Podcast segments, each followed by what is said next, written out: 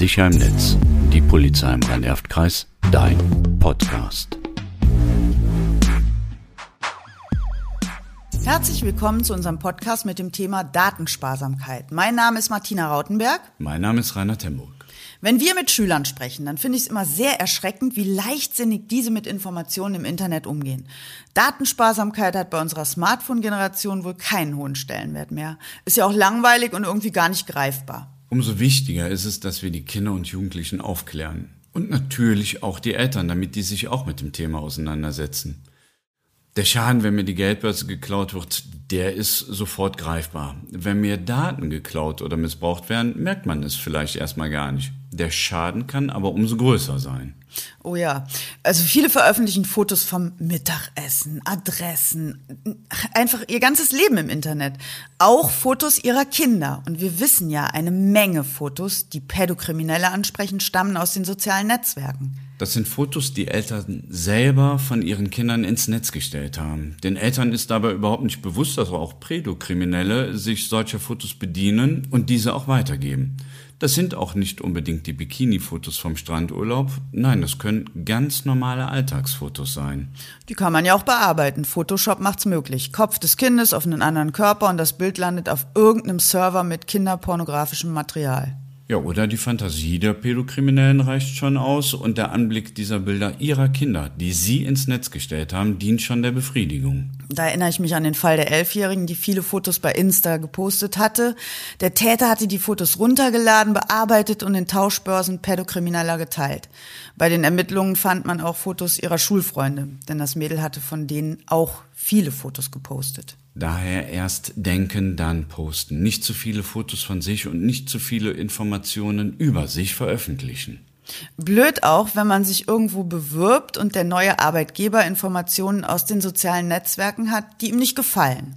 Klar, bei zu vielen Partyfotos könnte der Eindruck entstehen, der Bewerber legt den Fokus aufs Feiern und eben nicht aufs Arbeiten. Ja, manche Arbeitgeber stürzt ja auch schon, wenn der Bewerber eine Extremsportart betreibt. Ne? Die Fehlzeiten könnten aufgrund von Verletzungen steigen. Auch ich würde Suchmaschinen nutzen, denn ich will doch wissen, wer mein Bewerber ist. Ich glaube, oft findet man in sozialen Netzwerken mehr Informationen als im polizeilichen Fahndungssystem.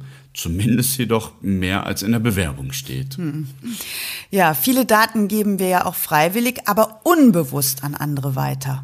Genau, wir installieren Apps, Messenger und Spiele, nur leider liest sich vorher niemand die allgemeinen Geschäftsbedingungen, also die AGBs durch. Mit der Installation erlauben wir dann jedoch eine Unmenge an Berechtigungen auf unser Smartphone und an allen Daten darauf.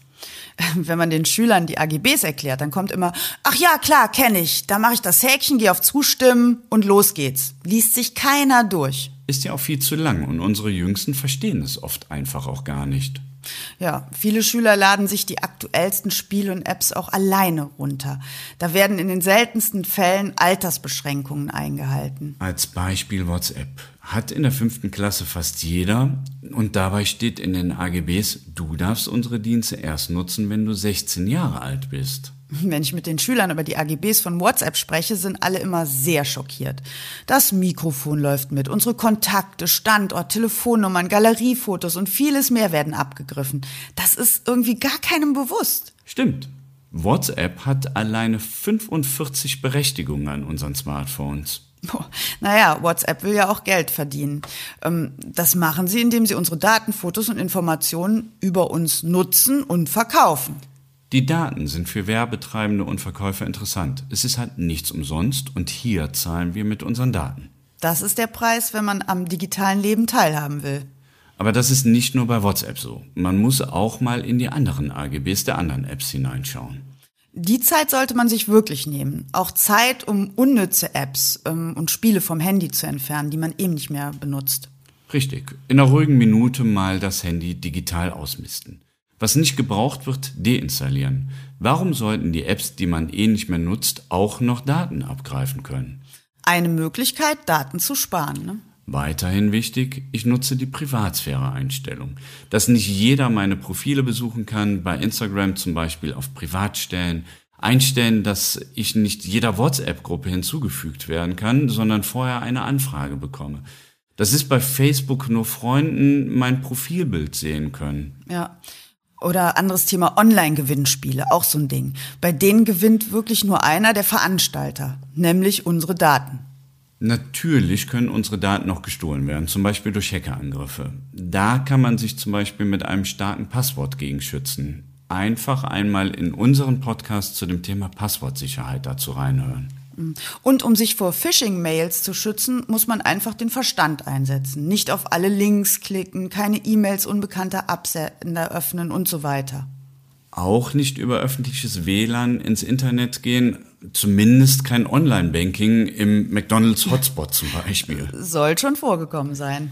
Grundsätzlich gilt es, so wenig wie möglich von sich preiszugeben, denn das Netz vergisst nichts. Was einmal im Netz steht, ist so gut wie nicht oder unmöglich zu löschen. Deswegen unsere Tipps für Sie. Seien Sie sparsam mit dem, was Sie von sich veröffentlichen und seien Sie ein Vorbild für die Kinder. Klären Sie die Kinder über die Gefahr des Datenmissbrauchs und des Datenklaus auf. Helfen Sie Ihren Kindern bei der Installation sowie der Einstellung der Privatsphäre. Machen Sie die Installation von Apps zur Elternsache. Erkundigen Sie sich vorher, welche Rechte eine App fordert. Und wenn möglich, begrenzen Sie diese.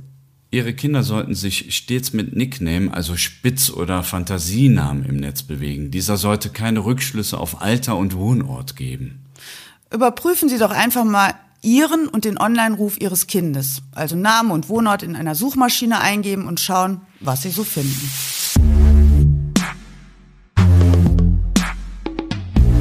Diese Podcasts sind eine erste Orientierung zu den jeweiligen Themen. Sprechen Sie uns bei weiterem Informationsbedarf gerne an.